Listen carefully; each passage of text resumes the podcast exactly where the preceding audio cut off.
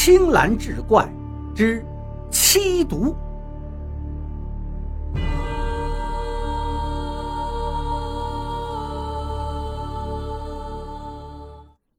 早晨，他被一阵剧痛给疼醒了，睁眼一看，自己的右胳膊红肿的像牛腿一样，上面密密麻麻是一层红疙瘩呀，吓得他尖叫一声就昏了过去。等他醒过来，才发现自己躺在公社卫生院的病床上，自己的右胳膊上缠了厚厚的纱布。家人跟一位医生站在自己跟前，告诉自己已经睡两天了。医生看了他的病，也很惊奇。他说：“做医生这么多年，从来没见过这样的病情，也是束手无策，只好先打了些消炎针，抹了些普通的消炎药膏，打算过两天还不好转的话，再送往省城去。虽然说送到省城条件好些，但是自己家又没钱呢，去也是很不方便。能不能医好，还是很悬的。”王师傅知道这些后，几乎绝望了，也没办法，只能是听天由命吧。此时，村里人都知道这事儿，传的是沸沸扬扬啊，连邻村的人都知道了，都在议论，说王师傅是因为挖了人家的坟才得了这个怪病。那些挖坟的人心里也都不安起来，有的甚至已经偷偷晚上跑到赵家祖坟磕头赔罪去了。王师傅躺在病床上，不由得想起了前天挖坟的事儿，就跟前天晚上似梦非梦的怪事一样。他越发相信，就是因为自己挖了人家的祖坟，才导致自己的手变成这样。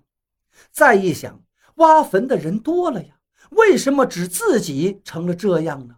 思来想去。恐怕是因为自己因为好奇那棺材像刚刷了油漆一样，而去摸了人家的棺材。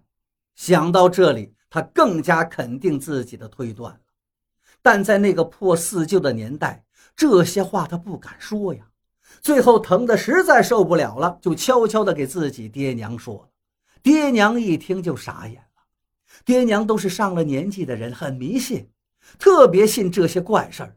赶紧偷偷去买了香火纸烛，趁着晚上没人，跑到赵家祖坟也去烧了。说了一些自己儿子年龄小不懂事，冲撞了老人家，还望大人不计小人过，放过我家小儿子之类的话，心里盼望着儿子能赶紧好起来。可是第二天却发现更不好。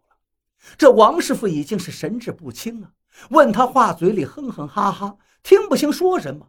那纱布上已经渗出了斑斑黄色，解开纱布一看，胳膊已经开始发黑了，红疙瘩变成了水泡，有的已经溃烂，流着黄水，散发出阵阵的恶臭，眼看着性命不保，急的是不知所措。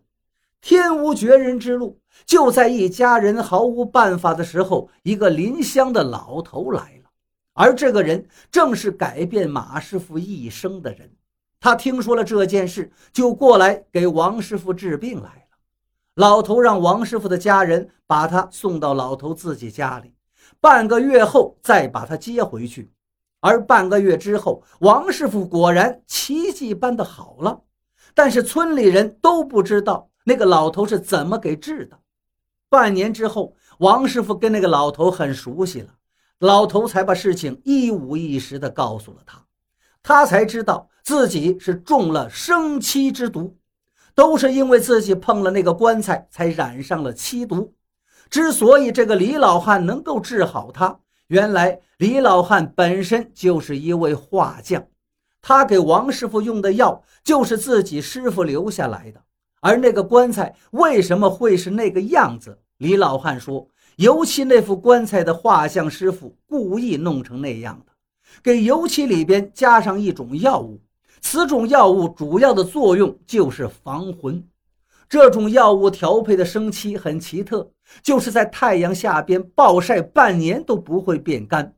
李老汉他师傅就见过别人那样弄过一张桌子，一年都不干。而那种药物，自己的师傅也只是给自己提及过，并不会配制。而这样做的目的，就是用那个漆毒困住主人的灵魂，使其不能出来，更不能轮回。坟地风水的生气也就遭到了破坏，会影响主人的后代。那个画匠这么做，不是受人之托，就是自己跟这个墓主人有仇。至于到底有用没用，那就不好说了。李老汉告诉王师傅，由于破四旧，自己很多年都不干这个了。也许这一辈子这些手艺都用不上了，但是将来有一天，说不定还能用上。他问王师傅想不想学这个，也不用拜师，只是自己不想把这门手艺带进棺材里。王师傅想着自己什么都不会，一天到晚没事干，不如学了这个也没什么坏事。而且李老汉又是自己的救命恩人，便答应了这件事。没想到今后他就用这个手艺安身立命了。从这以后，王师傅一有空就偷偷去跟李老汉学习手艺。这在那个年代他是不敢声张的。后来李老汉临死的时候，给王师傅留了一支毛笔、一本图谱、一副钟馗像，还有一些药物。在今后的日子里，这些东西一直陪伴着他。